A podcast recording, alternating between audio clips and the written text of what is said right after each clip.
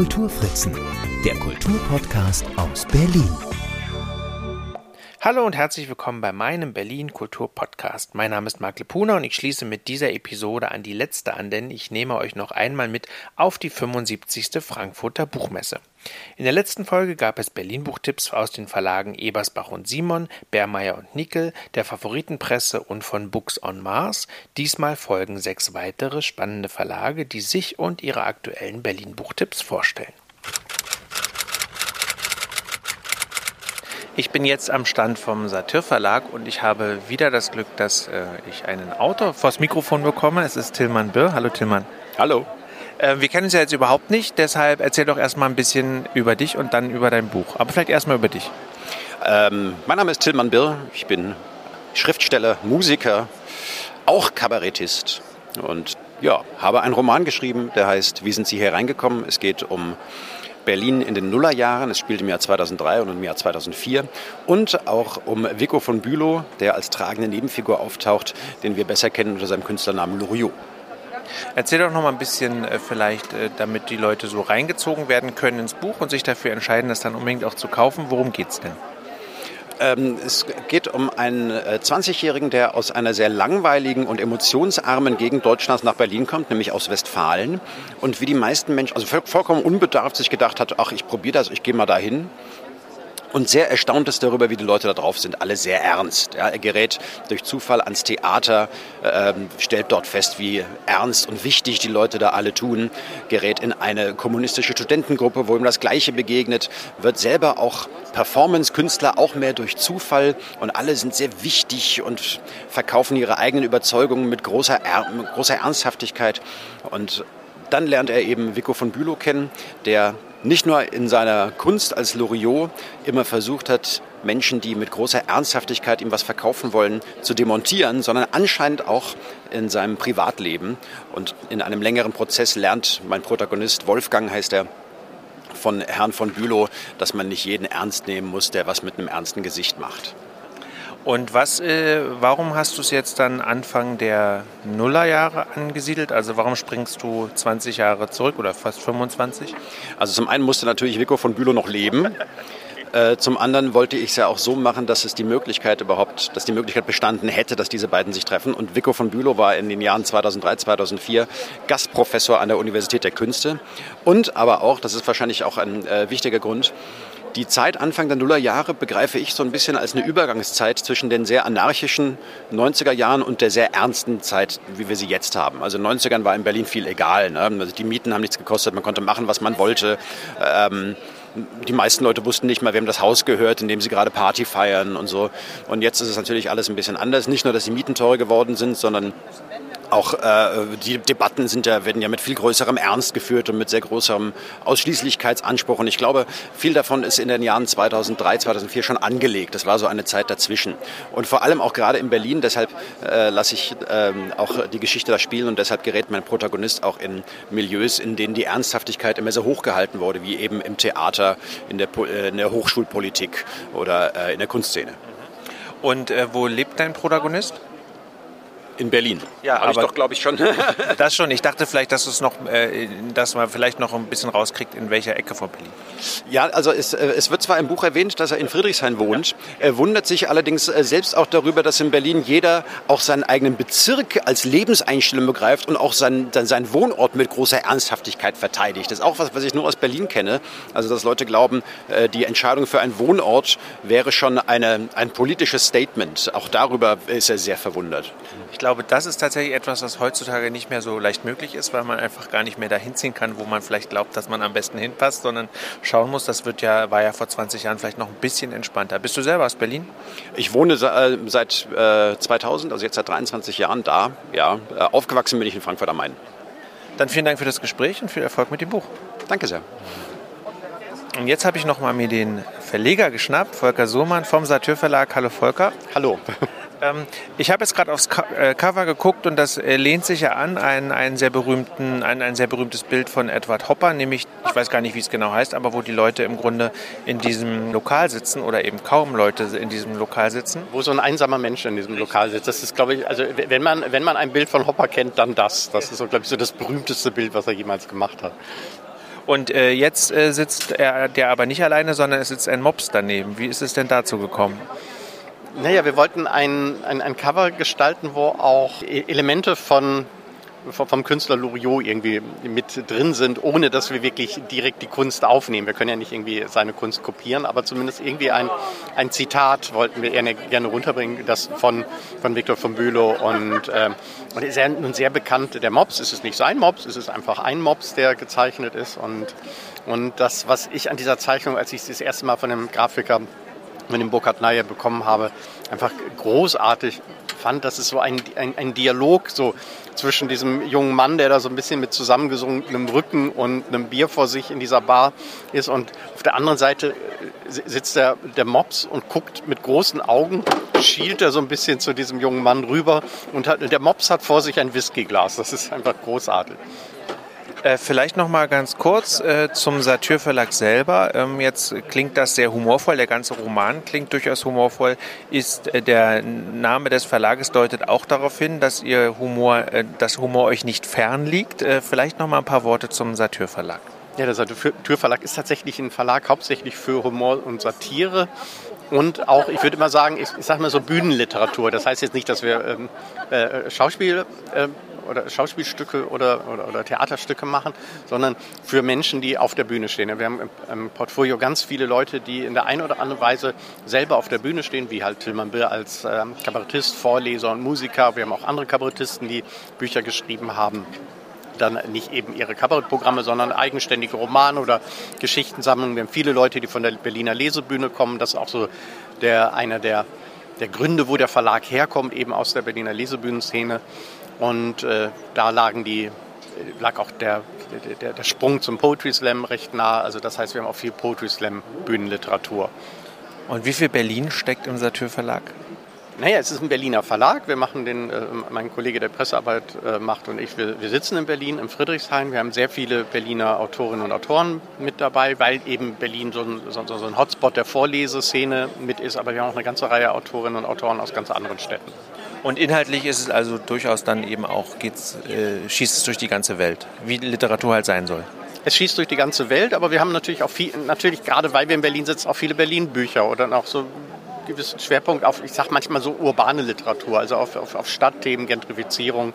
Das haben wir auch ein paar, paar ernste Romane schon mal gemacht über Gentrifizierung und ähnliches. Also Berlin kommt schon immer wieder, würde ich sagen, in der Hälfte der Titel vor.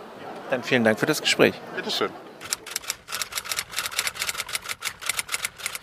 Ich bin jetzt an einem der größten Stände der Frankfurter Buchmesse, nämlich von der Verlagsgruppe Random House und mir gegenüber steht jetzt der Vertriebsleiter von Random House und das ist Stefan Mötritscher. Hallo Stefan. Hallo. Nun habt ihr ganz, ganz, ganz, ganz viele Bücher, aber ähm, Berlin ich bin ja auf der Suche nach Berlin-Büchern, wie du weißt, äh, ist jetzt äh, immer mal wieder drin, aber so ganz aktuelle Bücher mit Berlin-Thema gibt es kaum, oder?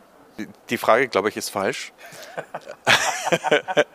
ähm, Berlin ist nicht der Grund, einen Roman zu schreiben, sondern gerne die Kulisse für einen Roman. Und in dem Fall, dieses Jahr oder gerade jetzt für die Buchmesse neu erschienen, ist der zweite Fall von Alex Beer mit Felix Blom in Berlin spielend und zum Beispiel auch das Buch von Marie Lacrosse über das KDW Haus der Wünsche. Und ähm, also über das KDW, ähm, dieses berühmte Kaufhaus, äh, was Anfang des 20. Jahrhunderts eröffnet wurde, ist erschienen bei Goldman. Vielleicht mal kurz eine Einordnung nochmal, was ist Random House eigentlich, weil das wissen vielleicht gar nicht alle. Mhm. Also eigentlich korrekt heißen wir Penguin Random House, ist die größte deutschsprachige Verlagsgruppe mit Sitz in München. Wir haben aber auch ähm, Verlage in Berlin und in Stuttgart. Wir sind eine hundertprozentige Tochter von Penguin Random House in New York und Penguin Random House in New York ist wiederum eine hundertprozentige Tochter von Bertelsmann in Gütersloh. So schließt sich der Kreis zurück. Okay, und jetzt ist also Goldmann einer der Verlage aus dieser großen Verlagsgruppe und aus dem Verlag möchtest du jetzt ein Buch vorstellen. Wir hatten es gerade schon gesagt, KDW Haus der Wünsche. Worum geht es denn und wer ist die Autorin?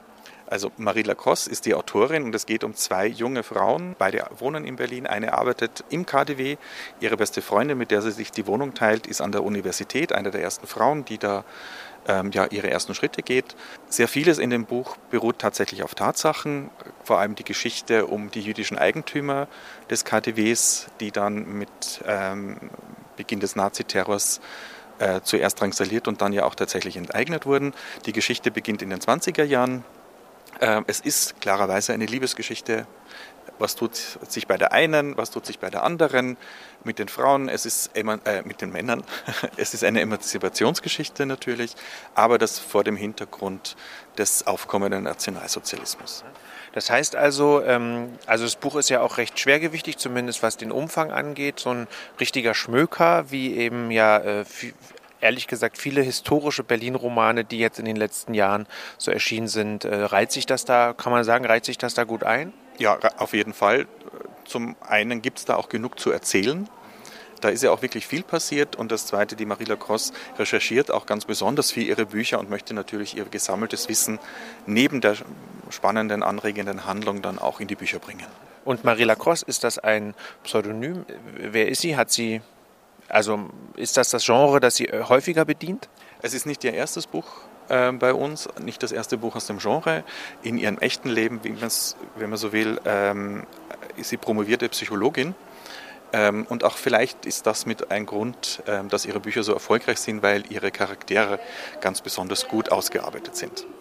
Dann bedanke ich mich für den Tipp. Wir nennen nochmal den Buchtitel KDW Haus der Wünsche, erschienen bei Goldmann und die Autorin heißt Marie Lacrosse. Vielen Dank, Stefan, für den Tipp.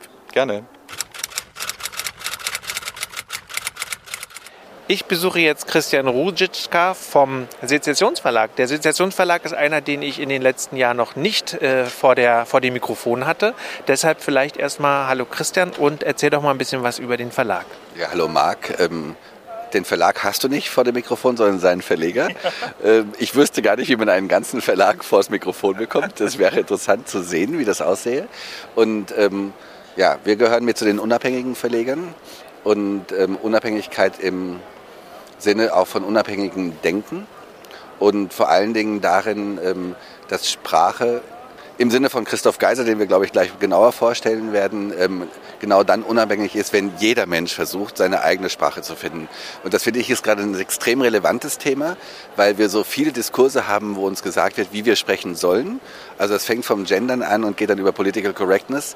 Und ähm, man merkt, es wird ein bisschen brandgefährlich, wenn man anders spricht, als es eingefordert wird. Und Christoph Geiser, der sehr queer ist und heute mit seinen 74 Jahren wahrscheinlich einer der Vorreiter der homosexuellen Literatur aus der Schweiz ist, ähm, der sagt, ganz eigene Sprache finden. Weg von allen Ideologien und ähm, immer versuchen, den ideologischen Ballast, den die Sprache unweigerlich sich, äh, mit sich führt und auch aufgeladen bekommt, sofort suchen zu verstehen, was passiert da und eine eigene Position finden. Und das ist in seiner Literatur auch sehr, sehr sichtbar. Über Christoph Geiser reden wir tatsächlich gleich vielleicht noch mal kurz zum Verlagsnamen. Und du hast ja eben schon auch das Stichwort Schweiz genannt. Jetzt bin ich mir nicht ganz sicher. Ich kenne den Verlag auch als Berliner Verlag, aber irgendwie habt ihr auch einen Bezug zur Schweiz. Also gegründet hatten wir den Verlag tatsächlich in der Schweiz, damals mit Susanne Schänzle ähm, zusammen. Und sie lebte in der Schweiz. Und dann haben wir gesagt, so wir machen das da. Und ähm, dann haben wir aber vor Jahren auch die ähm, Berliner Dependance sozusagen des Verlages gegründet. Und ähm, ich lebe in Berlin, agiere von Berlin aus. Die Susanne ist dann nach drei Jahren leider ausgeschieden aus dem Verlag. Und ähm, jetzt, ja, also Selbstverständnis ist eigentlich, bin in Berlin, lebe in Berlin, aber ähm, ich habe viele gute Freunde in der Schweiz und wahrscheinlich genau daher, also auch viele Leute kennengelernt. Und die, ähm, ja, das ist ganz schön, diese Doppelheit zu haben. Ne? Und jetzt habt ihr mit Christoph Geiser eben auch einen Schweizer Autor. Ganz kurz nochmal zum, damit weil ich habe die Frage schon raumgeworfen. Sezession kenne ich eben natürlich vor allem aus der Kunstgeschichte. Warum? Was äh, macht den Verlag so? Also ich kann das auch aus der Kunstgeschichte und ich bitte darum, ähm, wenn man es nur hört, äh, sieht man es nicht unbedingt, es ist mit C geschrieben. Dadurch sind wir auf der linken Seite des Spektrums und nicht auf der rechten. Also keine Verwechslung bitte mit der gleichnamigen Zeitschrift, die sich aber eben mit Z schreibt und ganz böse ist. Und ähm, ich habe genau den Namen aus der Kunstgeschichte übernommen, weil ich mir dachte, so damals hat man gesagt, man macht das jetzt anders ähm, als ähm, die Zeiten davor. Und das war eine Renovellierung in einer gewissen Weise. Und ich bin überhaupt kein Kunsthistoriker, aber das ist sozusagen das Klischeebild, das ich im Kopf hatte. Und ähm, für mich war es ganz wichtig zu sagen, ähm, und ich glaube, da ist schon der Kern des unabhängigen Denkens drin, dass man, ähm, man verwendet sozusagen dasselbe Mittel, nämlich ähm, das Buch, ähm, zu einem anderen Zweck. Und ähm, natürlich wollen auch wir auf dem Markt unsere Bücher ähm, sichtbar machen und ähm, unsere Leser finden. Das geht nur über die Strukturen, die der Markt liefert. Aber ähm, es geht auch darum, diejenigen Leser zu befriedigen, die sagen, sie lieben Sprache, sie lieben gut erzählte Geschichten. Und zwar gut erzählt, meine ich dann im, im literarischen Sinne gut erzählt. Das heißt, eine wirklich eigene Sprache zu finden, ähm, mit, zu wissen, was ist literarisches Erzählen anderes als Alltagssprache. Also diese Differenz ist mir äh, persönlich sehr, sehr wichtig. Und ähm, Dadurch haben wir auch sehr viel internationale Literatur. Also ich glaube, 80 Prozent des Verlagsprogramms sind Übersetzungen. Und ähm, ich habe wenige auserwählt, ausgewählte ähm, deutschsprachige Autoren. Darunter Steven Uli, dann ähm, Sabine Scholl haben wir ganz viel gemacht und ähm, eben Christoph Geiser. Und über den reden wir jetzt. Christoph Geiser ist eine ähm, Wiederentdeckung, oder? Also Christoph Geisers erste Romane hatten, ich würde mal sagen, für Furore gesorgt damals. Das war Ende der ähm, 70er Jahre. Und ähm, da hat er im Grunde genommen, wurde er als der neue Buddenbrock-Romancier dargestellt, weil er ein ähm, Projekt hatte, ein Schreibprojekt, das heißt im Hintergrund sozusagen Rückkehr zur Herkunft. Und da ähm, geht es um die auf zwei Ebenen eigentlich. Die Erzählung der eigenen Familiengeschichte mit der Findung der eigenen Position darin. Und dann muss man im, äh, sozusagen in dem Zusammenhang wissen, ähm, ein junger homosexueller Mann in der Schweiz, Mitte der 70er Jahre, der aus einem hochbürgerlichen ähm, Haushalt stammt, in dem Homosexualität nicht stattfinden darf. Und ähm, vier Romane hat er geschrieben als Projekt dieser Erzählung und Erzählbarkeit dieser Familie, um darin seine eigene Stimme zu finden. Und die hat er gefunden. Und das Tolle an seiner Stimme ist, dass sie sich in der Zeit weiterentwickelt hat. Also der wiederholt sich nicht, sondern der ist immer höchst aktuell und ähm, ein extrem starker Denker, wahnsinnig belesen, weiß wahnsinnig politisch, viel politisches, ähm, theoretisches ähm, Fundament aufzuweisen und ähm, war auch in der Schweizer Kommunistischen Partei und hat als solches Mitglied ähm, so eine Art, ich würde mal sagen, ähm, journalistischen Botschaft zwischen der Schweiz und der DDR ähm, Kultur gehabt, kannte alle großen Schriftsteller aus der DDR, fast immer persönlich und ähm, für den war dann der Zusammenbruch ähm, des Sozialismus ein ähnliches Desaster wie ähm, das Aufkommen von AIDS und das verarbeitet er auch beides. Ne? Und gerade als er sozusagen als ähm, junger Mann seine Sexualität in seiner Literatur eine Sprache gegeben hat und dann plötzlich auch einen persönlichen Freiraum hatte, um Sexualität für sich erlebbar zu haben, ähm, bricht der Tod sozusagen in die Utopie des Glücks als ähm, eben in der als ähm, das Desaster von ähm, AIDS und ähm, dann hat er was ganz Interessantes gemacht, weil er gesagt hat, dann bleiben ja nur die Bilder. Also wenn man sich nicht in Lebensgefahr bringen wollte, Mitte der Anfang der 80er Jahre, Mitte ähm, der 80er Jahre, ähm, wo, was hat man gesehen? Ne? Und ähm, es sind extrem starke Bildinterpretationen, die er liefert. In, in fast allen seinen Romanen ab dieser Zeit. Ne? Setzt sich ganz stark mit Caravaggio auseinander. Das ist ähm, unfassbar gut, wie, wie, er das macht und ähm, wie er überall sieht, wie der Eros im, im Hintergrund ähm, brodelt. Und äh, jetzt schlagen wir mal den Bogen zu Berlin, beziehungsweise ihr habt ja äh, eine Werkausgabe von ihm jetzt im, in der Mache. Das sind, äh, also ich habe schon Band 10 gesehen, aber ihr bringt es nicht in chronologischer Reihenfolge heraus. Das liegt daran, dass Band 10 der vierte Band der ähm, vorhin erwähnten Familienquadrologie ist. Und die ersten drei Bände sind in, ähm, sozusagen in Reihenfolge erschienen. Und dann als vierter erschienener Band kam der de facto Band 10 heraus, weil damit diese Rückkehr zur Herkunft abgeschlossen ist. Ne? Und Schöne Bescherung ist der vierte Band. Und der spielt de facto auch in Berlin. Und ähm, weil Christoph Geiser dann irgendwann ähm, nach Berlin auch gezogen ist. Also er hat einen Zweitwohnsitz in Berlin ähm, aufgemacht, den er auch heute noch inne hat. Und ähm, damals hat er natürlich ähm, in Berlin diese brodelnde ähm, homosexuelle Szene komplett miterleben können. Ne? Der war dann ähm, untergebracht. Das erste Mal, dass er da Kontakt ähm, zu hatte, wenn ich das jetzt richtig ähm, weiß aus seinen Erzählungen, ähm, war, weil er Stipendiat des DRAD war, des Deutschen Akademischen Auslands, Austauschdienstes. Und die hatten eine Wohnung in der Eisenacher Straße und die Eisenacher Straße in Berlin werden alle, die jetzt zuhören, kennen. Und ähm, dann hat er sozusagen aus dem Fenster die ähm, Szene beobachten können. Ne? Also gesehen aus der Differenz einer, ähm, einer Fensterscheibe. Und der eigentliche Berlin-Buchtipp, den wir jetzt eigentlich hatten, ist der, der Band 5 der Werkausgabe, gerade ganz frisch erschienen. Genau, heißt das Gefängnis der Wünsche. Und ähm, die, die das jetzt hören, die seien gewarnt, wie Heiner Müller sagt. So, das ist nicht einfach, was wir jetzt mit euch machen. Und ähm, dieser Roman ähm, hat als Grundbasis zwei wichtige kulturelle Köpfe der letzten 300 Jahre, würde ich sagen. Das ist einmal de Sade, 250 Jahre, de Sade und ähm, Goethe.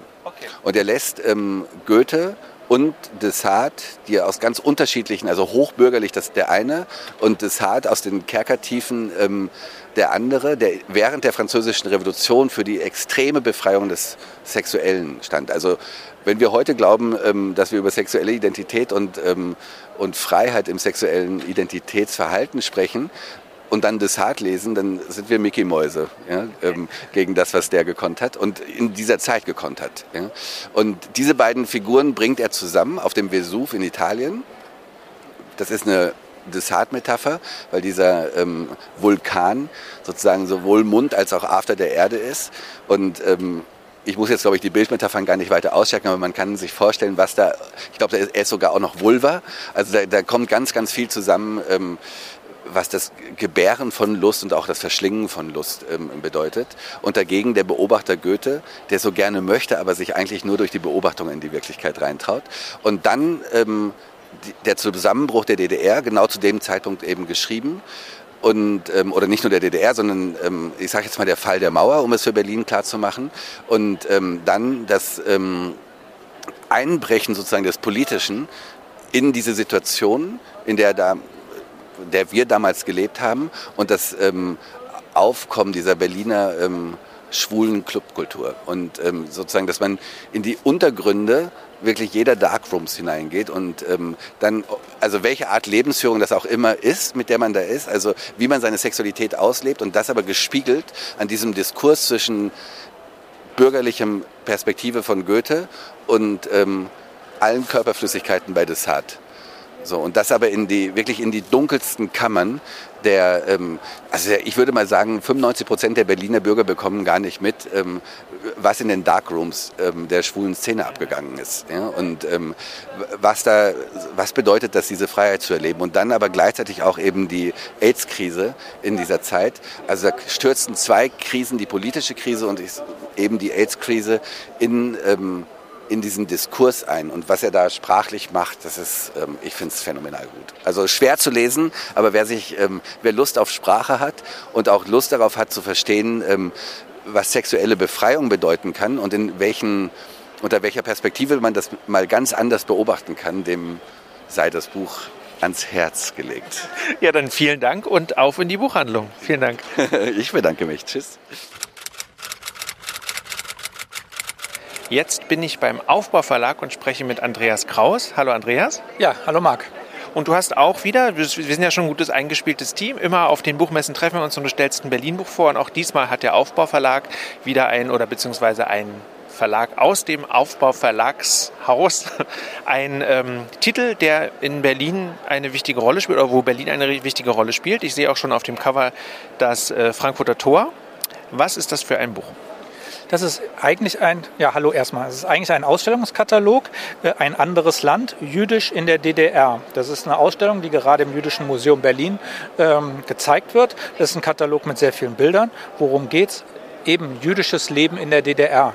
Und es passt eigentlich ganz gut in unseren Verlag, äh, weil Aufbau eine antifaschistische Tradition hat. Sehr viele Juden äh, sind nach dem Zweiten Weltkrieg und dem Ende des Faschismus äh, in die DDR gegangen, bewusst, um dort einen antifaschistischen Staat aufzubauen und haben das dort erlebt, erlitten und mussten dort klarkommen. Und die Geschichte von Juden in der DDR und diese Besonderheit, auch in einem Staat zu sein, der äh, ja doch äh, das Erbe des Narzissmus äh, bewusst abgelehnt hat, aber äh, doch in Strukturen verhaftet war. Auch diese Situation eine sehr äh, freundliche Haltung gegenüber der PLO zu haben und so äh, war schwierig. Auch der äh, Antisemitismus, äh, der auch aus äh, Russland oder aus der Sowjetunion kam, all das wird hier abgebildet und auch wirklich abgebildet, weil wir hier sehr viele Bilder aus der Ausstellung haben. Es ist ein Katalog zum Reinlesen, zum Anlesen und ein Begleiter durch die Ausstellung und ein wichtiges Buch für uns und auch für Berlin und für Deutschland.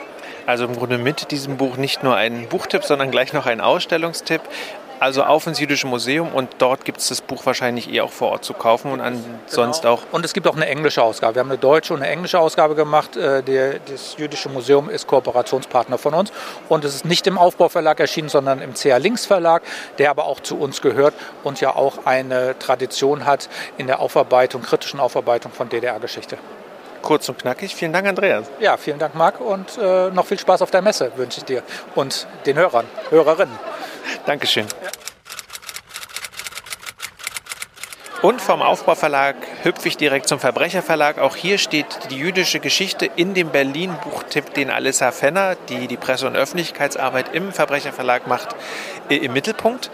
Alissa, erstmal hallo. Vielen Dank, dass du mir ein Buch vorstellen willst, ein Berlin-Buch. Hallo, ich freue mich, dass du hier bist an unserem Stand. Dann erzähl doch mal was zu dem Buch, was du jetzt in den Fokus rücken möchtest. Genau, also das Buch ist von Carsten Krampitz geschrieben, ist herausgegeben vom Aktiven Museum Faschismus und Widerstand in Berlin. Und der Titel ist Pogrom im Scheunenviertel, Antisemitismus in der Weimarer Republik und die Berliner Ausschreitung 1923. Und ich glaube, der Titel sagt schon mal viel aus. Es geht um das Pogrom im Scheunenviertel im November 1923. Es ist ein Pogrom, über das ähm, viele gar nicht unbedingt viel wissen. Es ist relativ oft gar nicht im Geschichtsunterricht irgendwie beschrieben. Ist aber sehr, sehr wichtig, wenn man sich eben die ähm, Geschichte anschaut. Es ist ein Pogrom, das zuerst von ähm, verbaler Gewalt hin zu physischer Gewalt ging. Die äh, jüdische Bevölkerung im sogenannten Scheunenviertel wurde damals ähm, zuerst halt eher angefeindet und dann wirklich ähm, gewaltvoll aus den Häusern rausgeholt. Die Geschäfte wurden geplündert, ganze Existenzen sind dadurch dann halt wirklich verloren gegangen. Und das Besondere an dem Buch ist, dass Carsten Krampitz sich einmal eben genau diese Geschichte anschaut. Wie ist es dazu gekommen?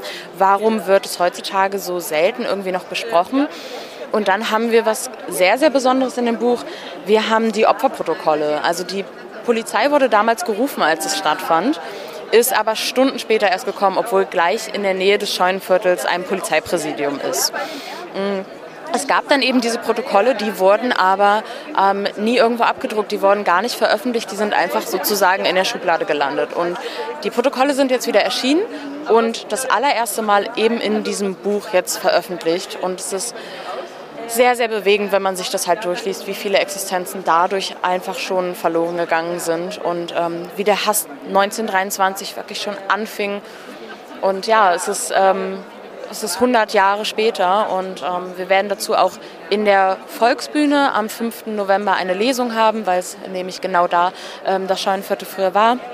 Und ähm, ja, es ist einfach was Wichtiges, was äh, wir ja, nicht, äh, wo wir einfach nicht die Augen vor verschließen dürfen. Also im Grunde die Idee, auch ja letztlich ein vergessenes Stück Berliner Geschichte wieder sichtbar zu machen. Ganz genau, ein äh, vergessenes und sehr wichtiges Stück Berliner Geschichte einfach sichtbar zu machen. Jetzt haben wir noch ein bisschen Zeit. Jetzt erzähl doch mal ein bisschen grundsätzlich was zum Verbrecherverlag. Oh ja, ähm, der Verbrecherverlag ist ein Berliner Verlag. Wir sind in Kreuzberg. Es gibt uns jetzt schon seit ähm, 1995, gegründet von Jörg Sundermeier. Und jetzt sind wir ein Team von fünf Personen. Jörg, äh, Christine Listau, Johanna Seifried, Christian Walter und ich, Alissa Fenner. Und ähm, wir sind darauf spezialisiert, dass wir Sachbücher machen zu aktuellen Themen. Ähm, unsere Bücher sind in einem sehr, sehr klaren Stil. Wenn man sie ansieht, weiß man sofort, dass es ein Verbrecherbuch ist, weil es sehr minimalistisch ist. Aber das ist genau eben das, was uns wichtig ist. Es ist ähm, der Inhalt der Bücher und nicht das Äußere, was für uns äh, an Wichtigkeit eben ist. Und ähm, wir sind ein linkspolitischer Verlag, machen aber auch Belletristik und da so gucken wir wirklich drauf, dass es einfach eine schöne Sprache ist. Also wir sind auch immer im Team zusammen und entscheiden, was wir da veröffentlichen. Dann vielen Dank für das Gespräch. Sehr gerne. Ich bin beim Elfenbein Verlag. Mir gegenüber sitzt Ingo Drdzecznik. Und Ingo, wir haben letztes Jahr über ein Buch geredet von Nikolaus Sombart. Das äh, hat die Jugendjahre in Berlin ähm, beschrieben. Was ist denn heute dein Berlin-Buchtipp?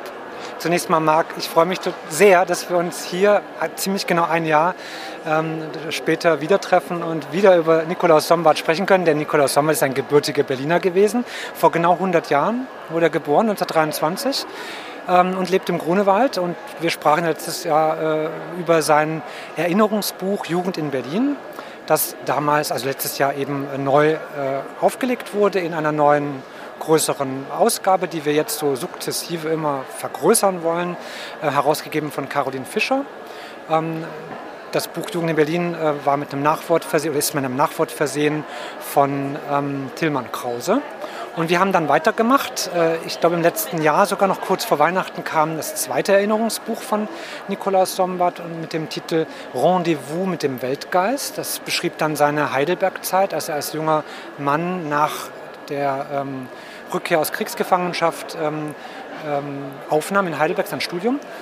1945 bis 1951. Dann kam der dritte Band im Frühjahr diesen Jahres, Pariser Lehrjahre ähm, beschreibt die Zeit zwischen 1951 und 1954, als er dann dort eigentlich aufs, also als Scout auf Literatursuche im Auftrag des Fischer Verlags äh, unterwegs hätte sein sollen. Aber er hat da ganz anderes gemacht, er hat unglaublich viele Frauen äh, kennengelernt und halt vor allen Dingen gelebt. Das sind seine Leçons de Sociologie, so nennt er es, also irgendwelche Lektionen, ja, äh, die, die, das menschliche Miteinander irgendwas erkennt. Und jetzt aber, ganz neu, kommt etwas, was aus äh, seiner Kriegs... Ähm, ja, Zeit berichtet, nämlich ein Stück Literatur, nicht ein Erinnerungsbuch, sondern ein Stück Literatur, dem Titel Capriccio Nummer 1.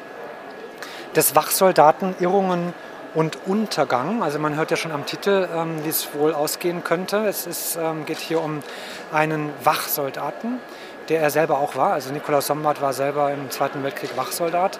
Und ähm, er sollte, sollte hier, und hat es auch gemacht, in dem Buch wird es auch so beschrieben, ähm, einen Flugplatz in Frankreich, in Vitry und Artois, äh, bewachen.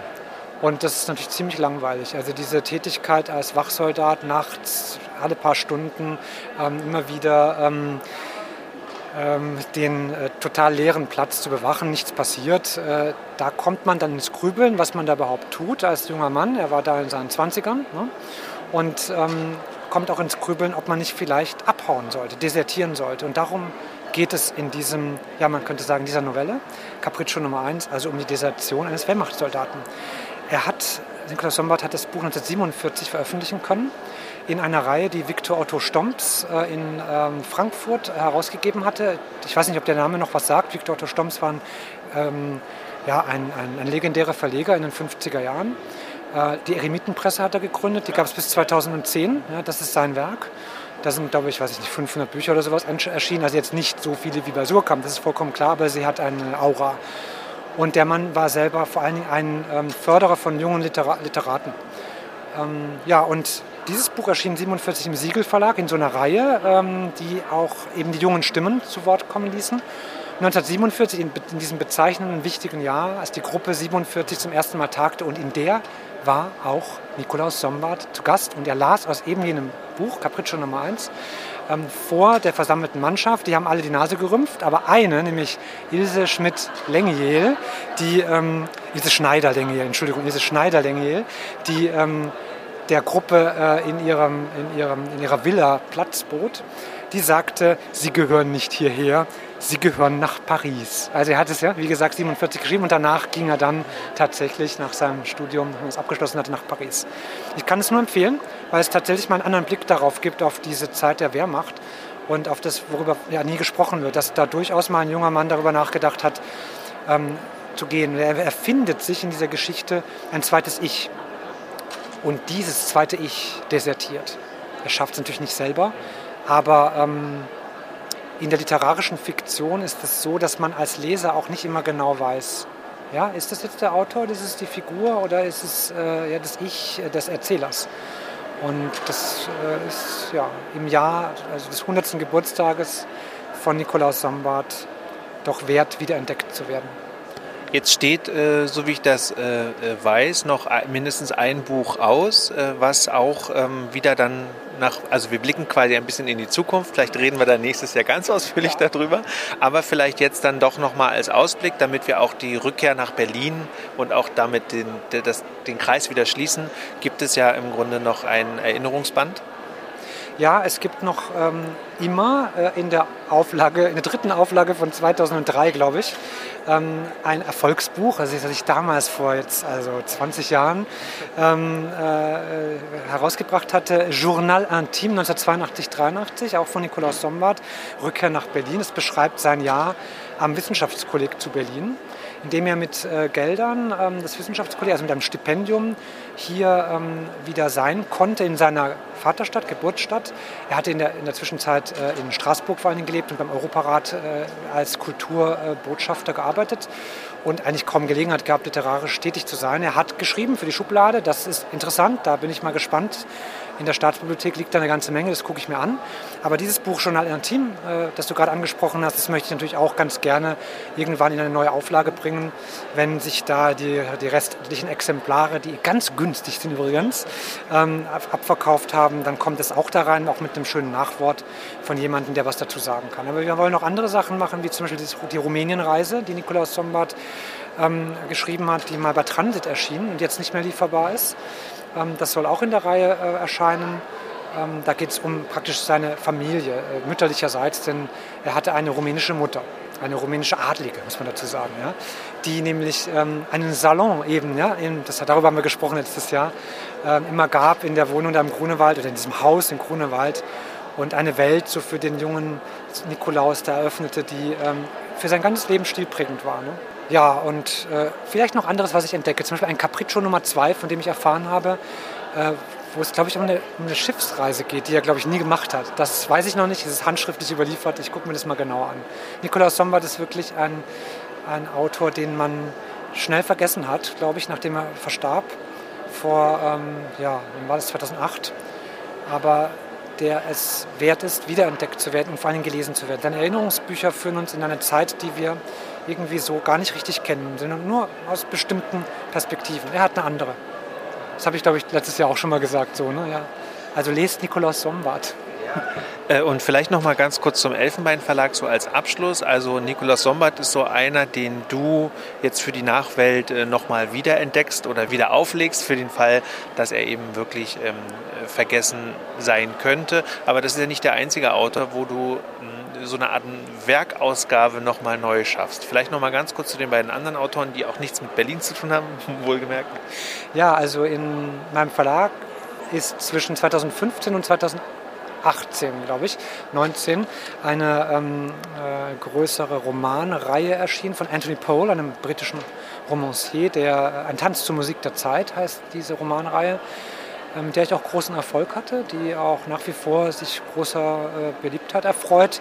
Ähm, also ein, ein Oeuvre über, das über etwa 60, 70 Jahre ähm, ähm, sich so spannt, ab dem Ersten Weltkrieg bis eben so in die 60er, 70er Jahre unserer Zeit und ähm, in der britischen Oberschicht so angesiedelt ist. Ja. Man begleitet im Grunde genommen bestimmte Figuren durchs Leben. Ja. Und dann haben wir äh, 2000 2020, in dem Pandemiejahr leider, mit einem zweiten Romanzyklus aus Großbritannien begonnen, Simon Ravens äh, Almosen fürs Vergessen. Der ist noch nicht abgeschlossen, jetzt wird der achte Band demnächst erscheinen, leider nicht zur Buchmesse, aber am Montag soll er in den Handel kommen. Und Simon Ravens Almosen fürs Vergessen ähm, ist auch so aufgebaut, dass man also verschiedene Figuren begleitet durch die Jahrzehnte, die altern und äh, die werden schrullig, aber man hat sie irgendwie lieb gewonnen, man möchte irgendwie wissen, wie es weitergeht und egal wo man anfängt bei diesem Roman, äh, man muss nicht bei Band 1 beginnen, man kann auch bei Band 8 beginnen oder bei Band 4 man wird auf jeden Fall so süchtig, dass man alles lesen will und wahrscheinlich auch in der Reihenfolge. Das ist total toll. Das war für mich auch eine Riesenentdeckung. Und es gibt noch, wenn ich es sagen darf, einen dritten.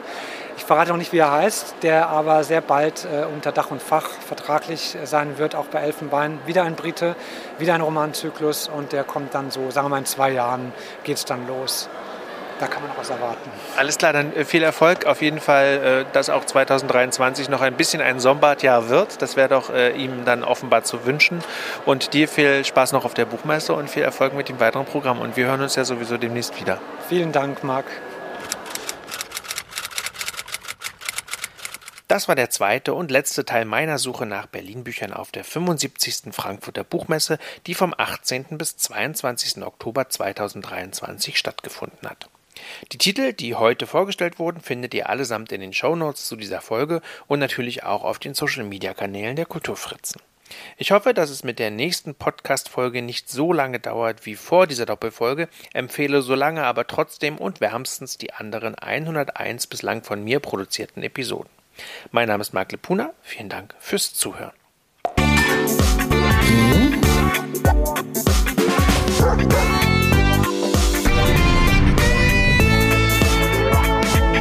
Die Kulturfritzen, der Kulturpodcast aus Berlin.